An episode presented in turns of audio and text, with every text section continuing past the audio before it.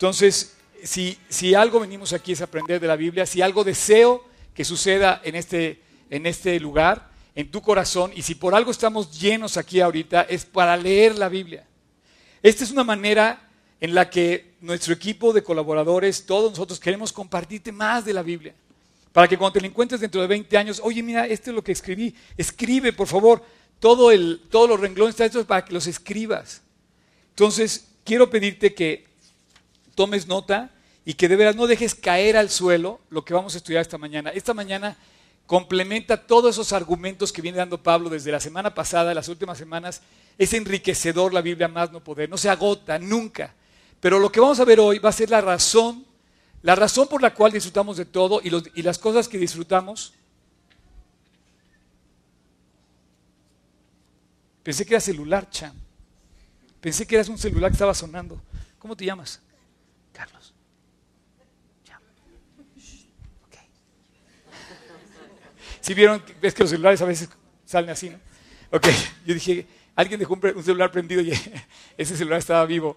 Ok, entonces, eh, te estaba diciendo, vamos a ver esta mañana el capítulo 5, que es la razón de todo lo que, bueno, una más de tantos argumentos que tenemos en, la Biblia de explicándonos las cosas que pasan. Lo que, lo que hace Dios es inexplicable, simplemente es inexplicable. No puedes, no puedes razonar que Dios de gracia, así dice la palabra gracia, haya hecho eh, lo que hizo por nosotros. Fruto de un corazón a otro corazón que merecíamos pagar la maldad. O sea, no hay justo ni a uno, lo estamos viendo, y sin embargo, hoy vamos a ver cómo Dios, eh, desde el fondo de su corazón, presenta con toda libertad el corazón de Cristo, el corazón de Dios. Si tú vas a la oficina de Dios, si vas a ver algo en su despacho, vas a ver un profundo cargo por tu bien, por tu bienestar, un profundo amor porque, por verte feliz, por verte radiante. Acabo de escribirle a un amigo, me dice, oye, le dije, me encanta verte feliz. Imagínate si a Dios, a sus hijos, a sus criaturas no les gusta verlos felices. Sin embargo, la razón por la que perdemos la, sonrisa es por estar peleados con Dios, pecando. Tú pecas, yo peco, automáticamente estamos en guerra con Dios. Perdemos. ¿Qué es lo contrario de la guerra? Es paz. Pecas, pierdes la paz. Ok. Antes de, antes de comenzar y junto con todos aquí, quiero pedir que me acompañen a hacer una, una oración. Tengo una persona muy querida que parece que le dio un infarto, está ahorita en el hospital y quiero pedirles por ella y también por otra persona que me acaban de dar aquí un, papel que también está pues con una enfermedad seria. Así es que vamos a, empezar, pero no sin antes orar por esas dos señoras eh, para que Dios tenga cuidado de ellos, ¿ok? Acompáñenme a orar. Padre amado, muchas gracias porque tú escuchas la oración. Gracias porque tú eres capaz de lo que nosotros no. Tú puedes tomar las manos de los doctores, tú puedes intervenir, tocar. Tú eres el creador, tú eres el que hizo nuestras vidas como somos y también tú eres el que sabe realmente lo que está fallando en el, en el cuerpo de Gloria y de Teresa.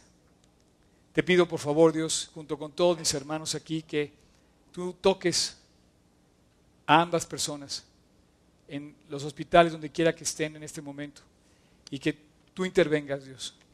Déjalas vivir mucho tiempo más, con bien, con salud completa, y que ellas puedan también dar testimonio de ti. Gracias, te lo pedimos en el nombre de Cristo Jesús. Amén. Primer voluntario, ¿quién es el primer voluntario? Qué bárbaro, no puede ser. ¿Cuántos valientes? A ver, eso es todo. Pásale, champ allá adelante. ¿Alguien le puede pasar el micrófono? Vamos a leer en tres partes el capítulo 5 y, vamos a leer en, en, primera instancia del versículo 1 al 5. ¿Ok? 1 al 5. Está bueno aquí, ¿eh? Ok, te dejo solo para que sientas lo que yo siento allá adelante. Órale, vas. Justificados pues por la fe. Justificados pues por la fe tenemos paz para con Dios por medio de nuestro Señor Jesucristo. Ok. Justificados pues por la fe, esto es algo interesantísimo. Quédate ahí, Jerry. Tú haz de cuenta que es el preacher y yo te voy a ayudar, ¿ok? Justificado por la fe es algo muy importante. No cualquiera, no cualquiera es justificado, sino aquel que cree. Si tú crees, si tú eres eh, de esas personas que se acercan a Dios y abren su corazón a Cristo, como lo habíamos venido diciendo en el capítulo 1 al 4, por la fe, no por obras, dice que tenemos algo. Entonces, en los primeros versículos, el apóstol Pablo va a describir los beneficios y los privilegios de haber sido justificado. Esto no es de cualquiera. Quiero decirte que no cualquiera goza de estos beneficios. Dice, justificados pues por la fe, tenemos algo que no se compra. Tenemos paz. ¿Sabes por qué no estás satisfecho en tu vida? ¿Sabes por qué vives inquieto buscando el reventón, la fiesta, el coche, la esta, la novia, que esto? ¿Sabes por qué? Porque no tienes satisfacción personal. No vives satisfecho. Esa paz demuestra tu satisfacción. Entonces, una vez que tú tienes una buena relación con Cristo, dice, justificado pues por la fe, tenemos paz. La paz la pierdes con la guerra. Pero tenemos paz con Dios cuando no estamos en guerra con Dios. ¿Sabes cuando estás en guerra con Dios? Cuando pecamos. Si yo miento, robo, juzgo, grito, ofendo, pierdo la paz. Y tú también. Si tú empiezas a vivir en tus emociones y explotas, pierdes el estilo, que es la paz, el estilo de Dios. Tengo un amigo que dice, no pierdas el estilo. Los fashionistas no quieren perder el estilo. Pero bueno, no debes perder la paz. Dice Cristo, airaos pero no pequéis. O sea, tú puedes discutir, tú puedes negociar. A lo mejor tú vas a firmar un contrato y quieres negociar las mejores condiciones y vas a pelear, entre comillas, por una mejor renta o por un mejor trato, pero no pelear. No perder la paz. Cuando, cuando pierdes la paz, entras en la angustia. Normalmente pierdes la paz cuando pecamos. Si, pierdes, si no tienes paz, estás pecando. Si sientes mariposas en el estómago así cuando estás enojado, estás sin paz. Eso te pasa con tu hermano, con tu novia, con tu esposa, con tu maestro, con tu papá, a veces contigo mismo. Hay gente que no se aguanta ni, ni yo mismo. O sea, entonces pierdes la paz. Entonces cuando entras en este capítulo 5 dices, justificados por la fe tenemos paz.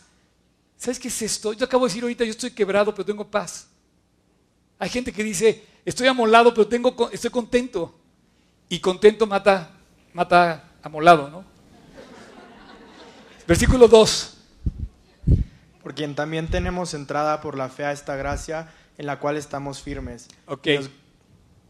sigue, sigue, sigue. Y nos gloriamos en la esperanza de la gloria de Dios. Tenemos algo, tenemos otro privilegio. ¿Alguien ha viajado a un país que le dé miedo entrar, que esté en migración y diga, híjole, a ver cómo me va? ¿A, qué país? ¿Qué país? Colombia. ¿Te dio miedo entrar a Colombia? A mí me, a mí me puso en... ¿Eh? Ándale. Exacto. Bueno, Turquía, estoy de acuerdo. A mí me dio miedo, por ejemplo, cuando entramos la primera vez a Israel. Si tú piensas que estar en Estados Unidos de migración cuesta trabajo cruzar migración a Estados Unidos, para entrar a la migración y cruzar la frontera de Israel es todavía más. Cruzamos Israel desde, por, el aeropuerto y también por tierra entre Jordania y Israel y de verdad te ponen de nervios.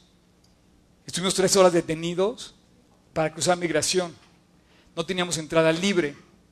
Cuando llegas a México, llegas a tu país y ves todo el desorden, y dije, bienvenido a casa. Pero bueno, pero eso, ¿sabes qué? Pero eso es, esa es entrada. Pero ¿sabes a qué entrada se refiere? Tienes la libertad de entrar a casa con Dios. No cualquiera puede entrar a la casa con Dios. Una cosa que pasa cuando tú te reconcilias con Dios, uno, tienes paz. Dos, tienes acceso a las cosas, a la casa, al corazón, al despacho, al de Dios. Entonces dice, por quien tenemos también entrada por la fe a esta gracia. No es una nación, pero tenemos, imagínate que digas, no tengo problema para pasar a la casa de Dios. ¿Quieres entrar a los pinos? Tienes problema para entrar. Pero si fueras hijo de la familia presidencial, entrarías sin problema. Bueno, ¿tú eres hijo de Dios? Te pregunto. No sé. No, yo no sé. O sea, tú puedes decir que sí, pero tienes que argumentarlo ante Dios. Si tú me dices que sí no lees la Biblia, yo dudaría que seas hijo de Dios. O sea, eso sí te lo digo en serio. Este país está lleno de gente que dice que sí a Dios, pero que no hace las cosas de Dios. Entonces me hace muy raro como que no coinciden las cosas. Si tú crees que vives para Cristo y no lees su palabra, dudo mucho que hayas nacido de nuevo. Chas, chas, chas, chas. Pero bueno, si eres hijo de Dios, si disfrutes su presencia, entres a la gracia de Dios. Y quiero hablar de esto. De hecho, así va a terminar el capítulo, increíble. Entonces disfruta de Dios en la gracia. En la gracia nos gloriamos en la esperanza de la gloria de Dios. ¿Qué manera de escribir la gracia en la cual estamos firmes y nos gloriamos en la esperanza de la gloria?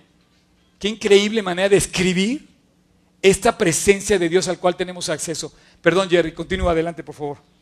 Y no solo esto, sino que también nos gloriamos en las tribulaciones, sabiendo que la tribulación produce paciencia. Y la paciencia prueba, y la prueba esperanza. Y la esperanza no avergüenza, porque el amor de Dios ha sido derramado en nuestros corazones por el Espíritu Santo que nos fue dado. Perfecto, gracias. Pásale ahí tu micrófono a Dani, por favor. Un aplauso aquí para Jerry. Lo lograste, Jerry.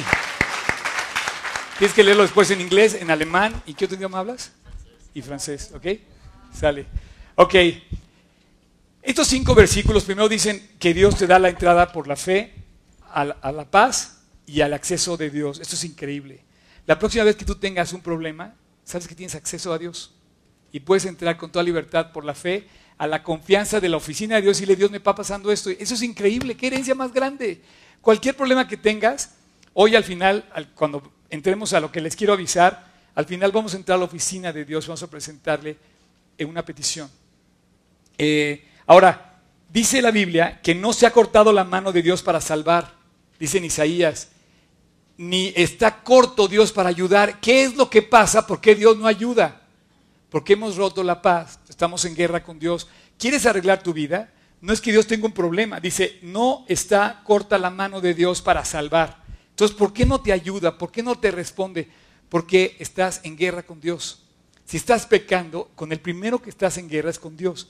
Pierdes la paz y pierdes el acceso a Dios. Qué increíble. No, no, no.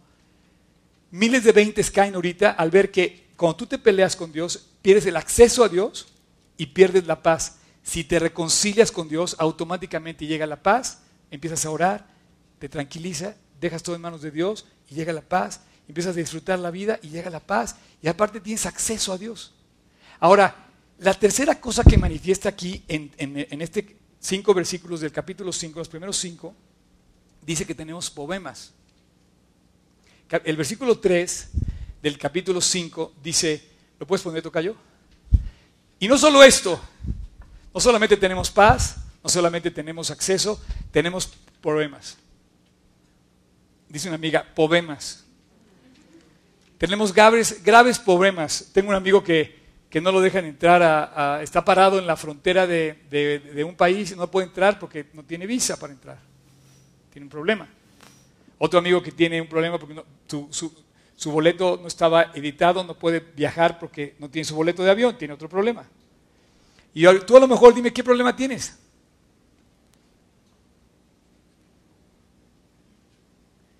Y dice la Biblia, y no solo esto, sino que también nos gloriamos en las tribulaciones. Fíjate qué curioso dice, no, no dice a pesar de las tribulaciones. Como, como así, como bueno, cargaré mi cruz. Ok. No, nos gloriamos en las tribulaciones. ¿Por qué? O sea, Dios sabe, Pablo sabe, Pablo no se anda por la rama, sabe que la vida, cristiana no es miel sobre hojuelas. Y pregúntale a cualquiera de los que están ahorita en Medio Oriente eh, enfrentando a la, al ISIS o a los yihadistas que están muriendo ahorita por, perseguidos por su fe.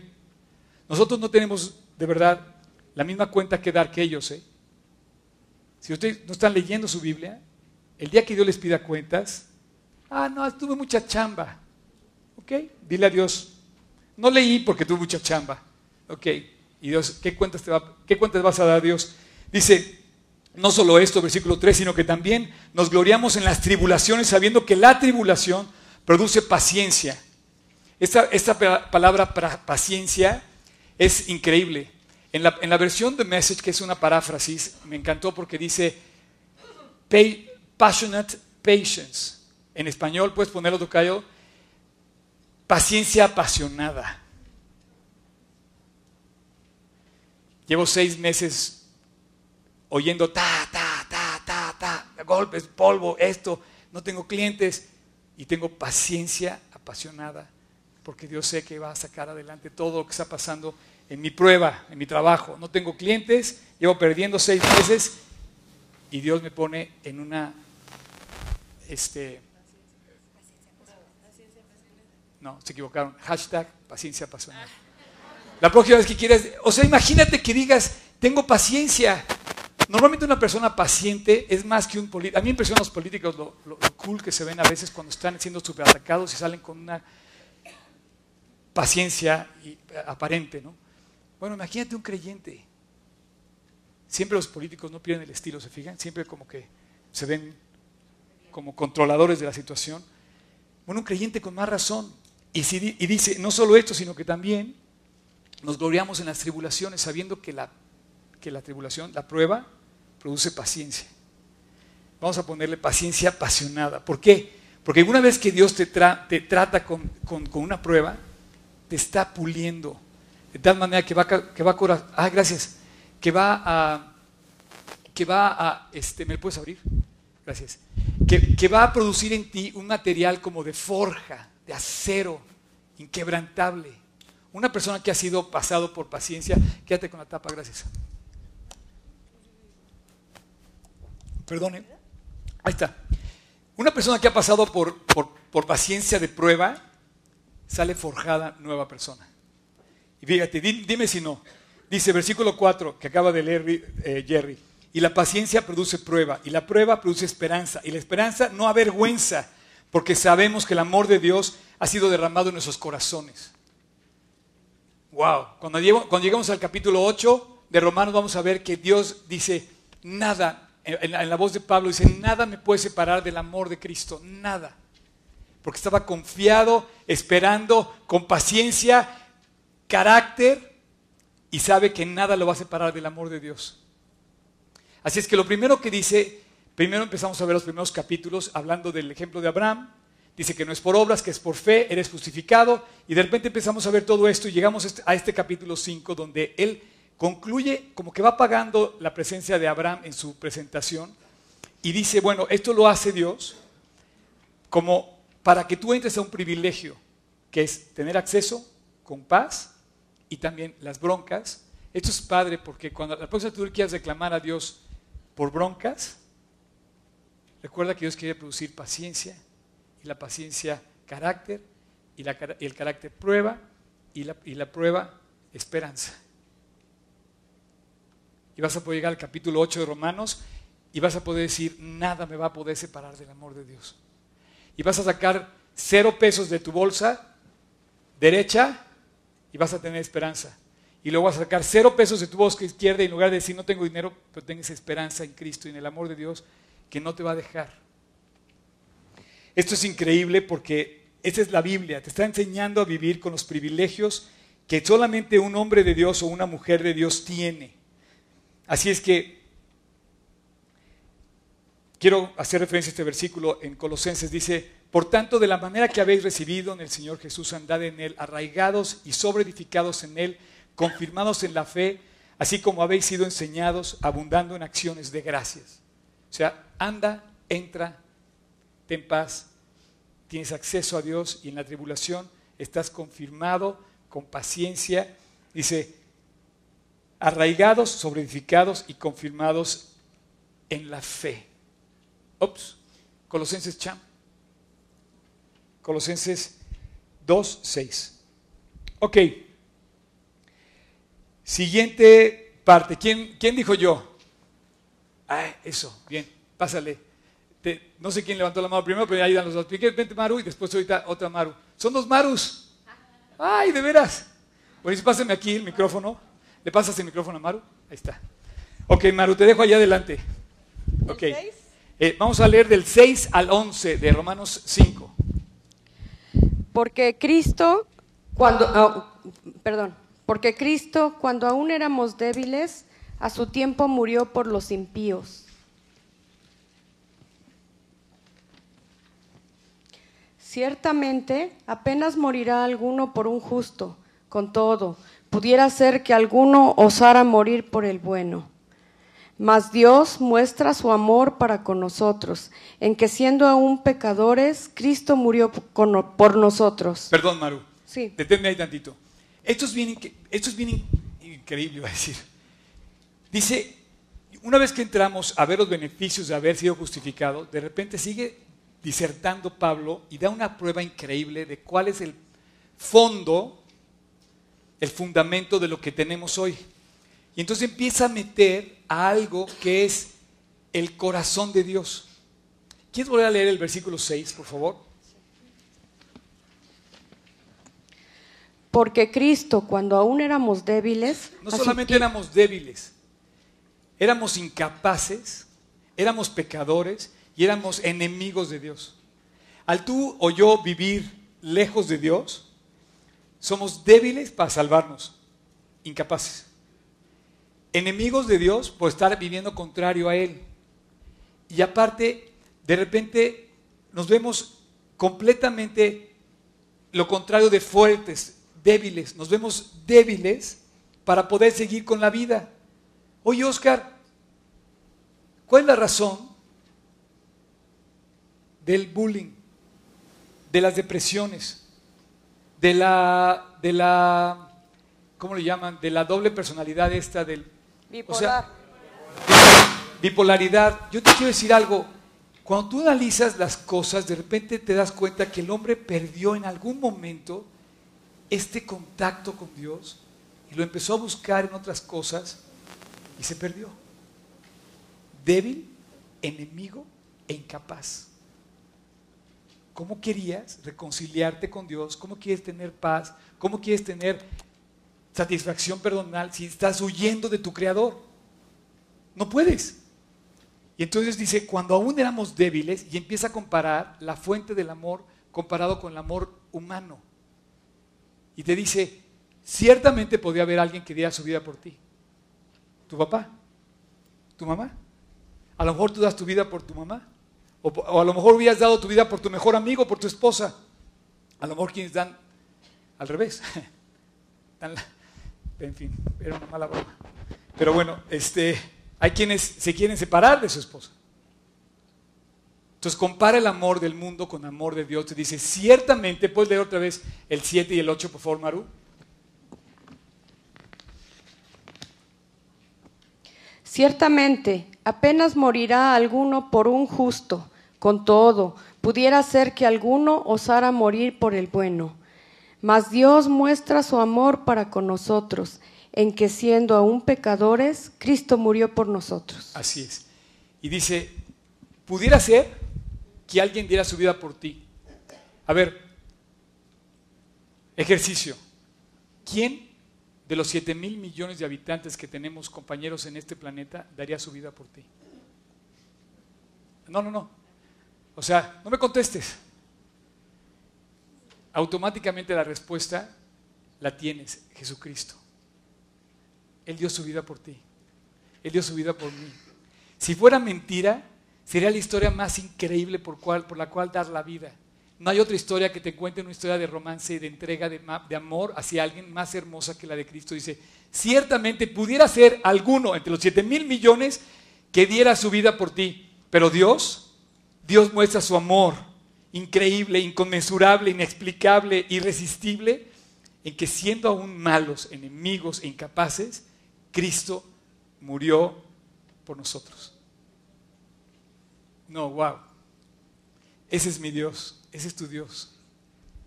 ¿Quieres poner el versículo de 2 Corintios, Tocayo, por favor? Dice,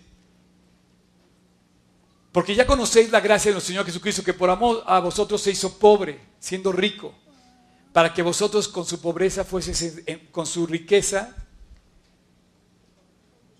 para que vosotros con su pobreza fueseis enriquecidos. Y con su riqueza también. Ok, Maru, hasta el 11, por favor. Pues mucho más, estando ya justificados en su sangre, por él seremos salvos de la ira. Porque si siendo enemigos fuimos reconciliados con Dios por la muerte de su Hijo, mucho más estando reconciliados, seremos salvos por su vida. Y no solo esto, sino que también nos gloriamos en Dios por el Señor nuestro Jesucristo, por quien hemos recibido ahora la reconciliación. Así es. Así es que hace una comparación eh, con el amor del mundo y con el amor de Dios. Y dice, Él nos amó a pesar Ese es el amor de Dios. El amor ágape a pesar de. Ok, tercer voluntario, Maru. Maru segundo. Maru, Maru segunda. Ok. Vas a leer, vamos a leer del 12 al 21. En esta parte, digamos que ya le baja el volumen a Abraham y le sube el volumen a dos cosas, básicamente. Adán y a la ley. El ejemplo de Abraham lo está dejando tantito y mete el ejemplo de Adán. Abraham, habíamos visto que era el padre de la fe, ahora vamos a ver que Adán es el padre o el que siembra el pecado en el mundo. Y se mete a hacer una serie de argumentaciones muy interesantes para aclarar por qué los hombres somos todos pecadores. Porque el primer hombre que pisó la tierra pecó y él dejó esa semilla en nosotros. Y después hablar de la ley. Vamos a llegar hasta la ley hasta el final. Vamos a leer del 12 al 21, por favor. Por tanto, como el pecado entró en el mundo por un hombre y por el pecado la muerte, así la muerte pasó a todos los hombres, por cuanto todos pecaron. Pues, pues antes de la ley había pecado en el mundo, pero donde no hay, donde no hay ley no se inculpa de pecado. No obstante, reinó la muerte desde Adán hasta Moisés, aun en los que no pecaron a la manera de la transgresión de Adán el cual es figura del que había de venir. Fíjate, ahí empieza a decir que Adán es un tipo de Cristo. Eso es interesante, porque tú vas a encontrarte diferentes tipos de Cristo en la Biblia. José es otro, eh, Jonás es otro. Adán es un tipo de Cristo, pero dice que es, es, la figura, figura es un tipo, así es una forma de lo que iba a pasar. Entonces, Adán nos permite a ti y a mí entender perfectamente que el hombre peca desde su origen, desde su principio. O sea, si tú te pones a comparar y dices, oh, yo hubiera hecho mejor papel que Adán, dice Dios, no es cierto. Él era más sabio, era el mejor hombre que pisó, él fue el primer hombre que no tenía pecado y decidió pecar. Nosotros, si hubiéramos estado en su lugar, no hubiéramos sido tan, hubiéramos pecado más rápido que Adán, por así decirlo.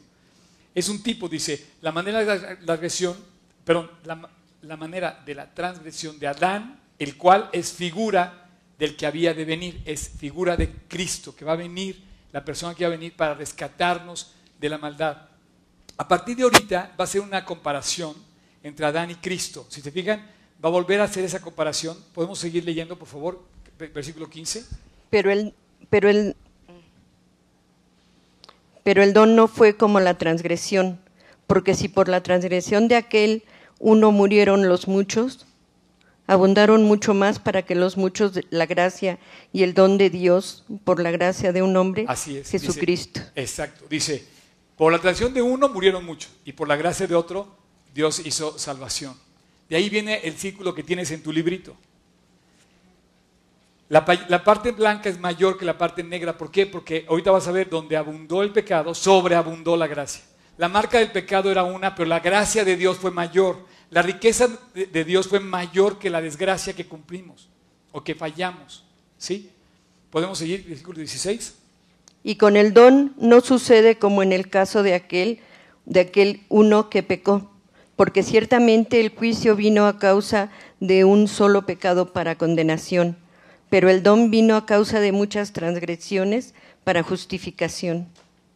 Pues si por la transgresión de uno, de uno solo reinó la muerte, mucho más reinarán en vida por uno solo, Jesucristo, los que reciben la abundancia de la gracia y el don de la justicia. Wow, o sea, hay una ventaja enorme, grandísima, una ventaja que, que Dios pone por encima de cualquier desgracia que tú hayas vivido o estés padeciendo.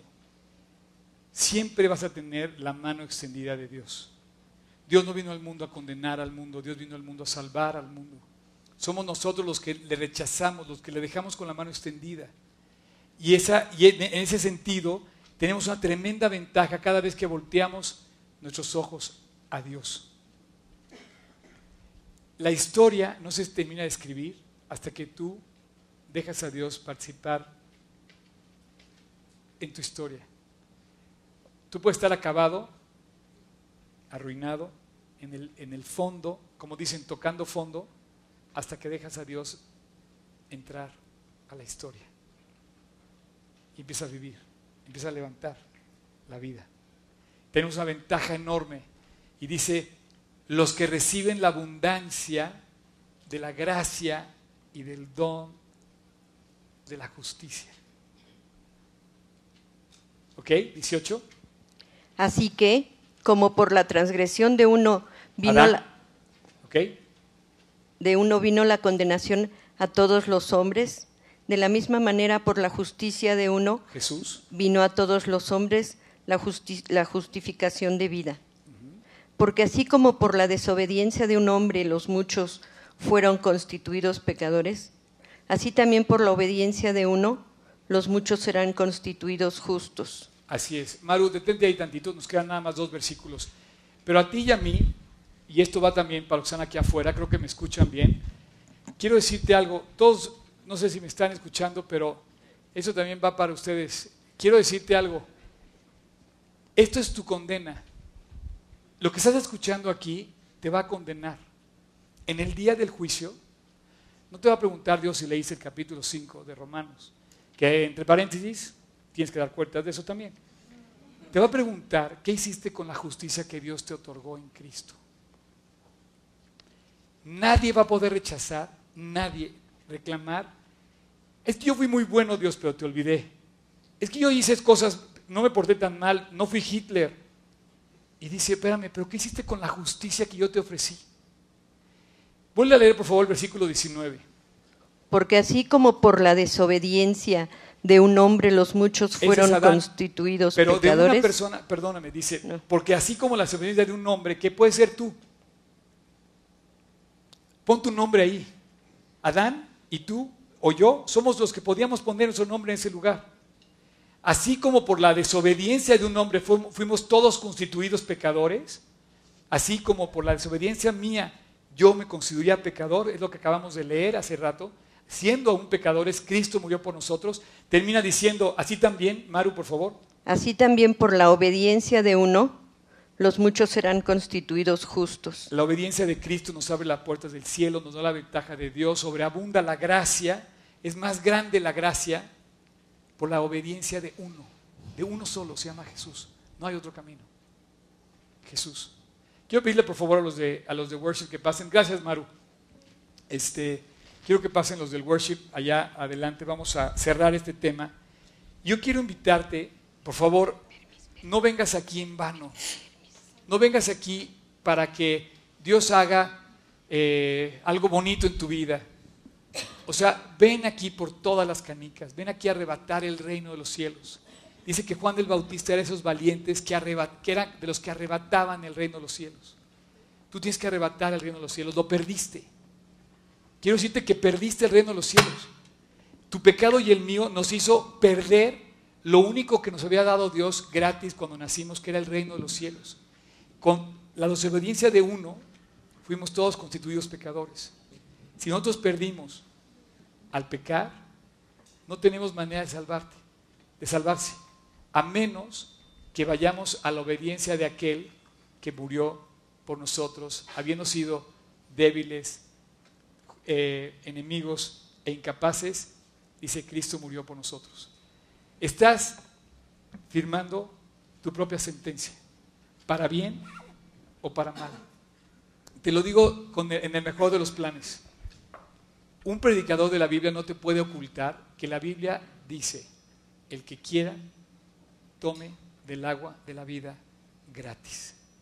Si tú estás aquí y no tienes la seguridad de tu salvación, estás todavía considerado de entre los que están enemigos de Dios, que no tienen paz, que no tienen entrada al cielo. Una manera más clara no te lo puede decir. Por favor, ubica tu vida donde está y entiende que te está invitando Dios a reconciliarte con Él en la persona de Cristo. Yo soy pecador. O sea, definitivamente, si me quieres encontrar peros, me los vas a encontrar por todos lados. Pero el día que yo vaya al cielo, Jesús no va a juzgar por mí, va a juzgar, va a ver a Cristo. Porque yo acepté, recibí la justicia. Puedes volver a poner el versículo 19. Va a volver a ver Dios la justicia. Dice, esas personas, por la obediencia de Cristo, yo voy a ser constituido justo delante de Dios. Así es que quiero terminar simplemente diciendo lo que sigue. La gracia sobreabunda. Los últimos dos versículos, eh, los voy a leer yo, dice, pero la ley se introdujo para que el pecado abundase. Mas cuando el pecado abundó, sobreabundó la gracia. Ese es el símbolo de que tenemos el día de hoy, que es más grande lo blanco que lo negro.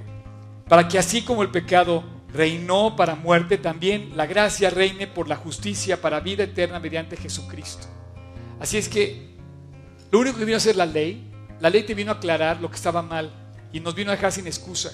Si no hubiera leyes en el mundo y delante de Dios, cualquier cosa sería permitida y tú serías un infeliz y yo sería un infeliz porque no podemos permitir cualquier cosa. La ley vino a marcar lo grave, gravísimo, lo malo, malísimo, para que no tuviéramos excusa cuando lleguemos delante de Dios. Somos pecadores y la ley vino a agravar más el pecado.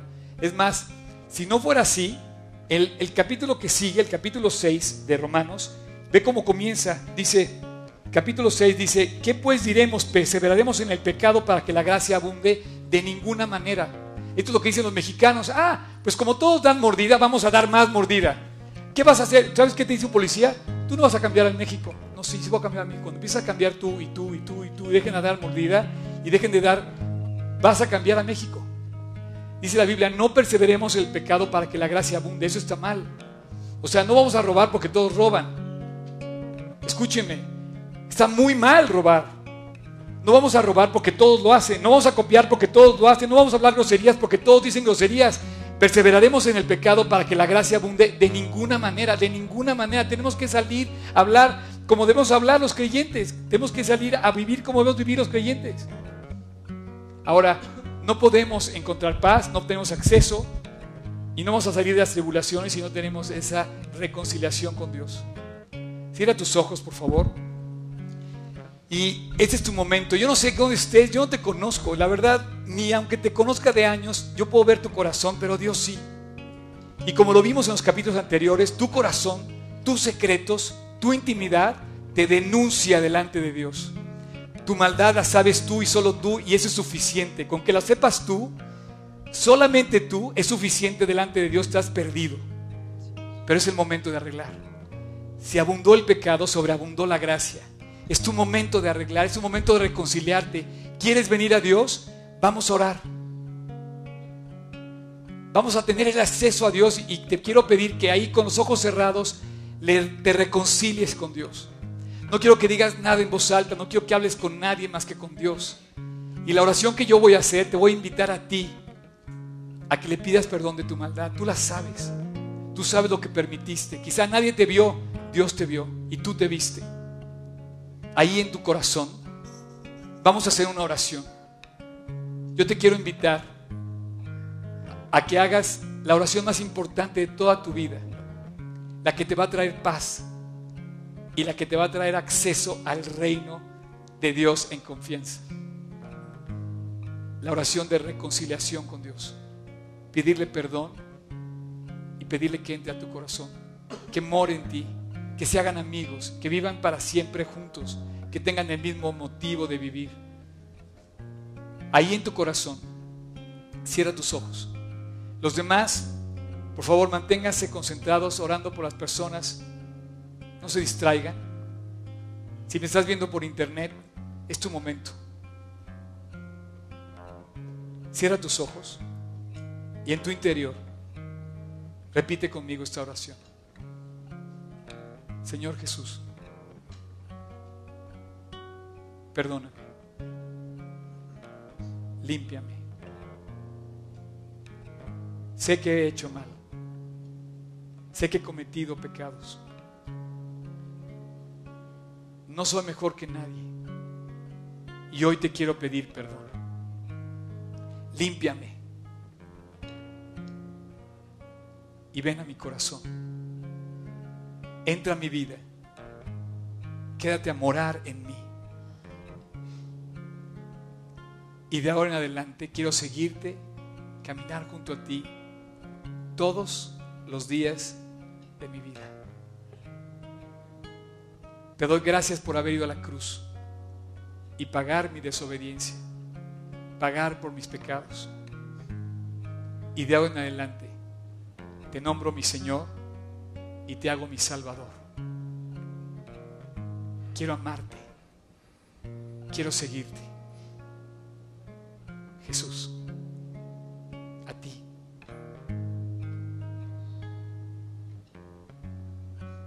Quiero disfrutar de tu paz y quiero tener acceso para siempre en confianza a tu presencia. Hasta el día que esté contigo, cara a cara. Te lo pido en tu precioso nombre, Jesús. Amén. Quiero, quiero decirte que esto es lo más hermoso que hago en mi vida. Si me ofreces otro trabajo a cambio de lo que hago, no te aceptaría nada menos que ser presidente de la República. De veras, si hoy te reconciliaste con Dios, te acabas de sacar el pasaporte al cielo. Y sabes cuándo, cuándo me vas a dar gracias, pero no a mí, a la persona que te invitó, o a la persona que oró por ti, o a la persona que, que te dijo que, que Cristo tiene un mensaje para ti. Cuando llegues a la muerte y sepas que lo único que tienes es esa paz y ese acceso al cielo.